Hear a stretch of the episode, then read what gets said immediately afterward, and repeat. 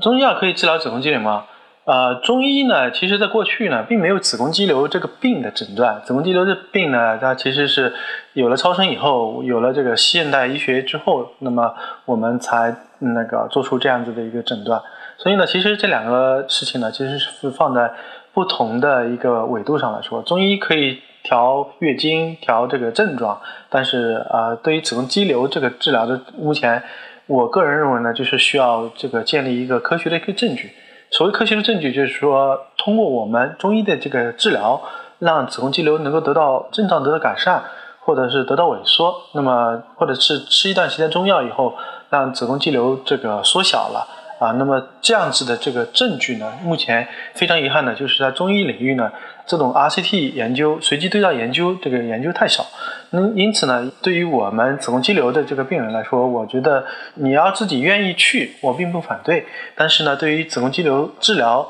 采用中医这个方法的话，更多的建议我们中医同道们呢，要拿出我们的这个啊研究的一些证据，证明我们的中医药治疗是有效的，不是基于一个个病人的，而是基于一个群体的一个。啊，研究的都拿出这个统计学的这个数据，说明你的治疗方法上的差异的话，那么在国际上也会得到更多同行的一个认可，所以这是我个人的一个建议。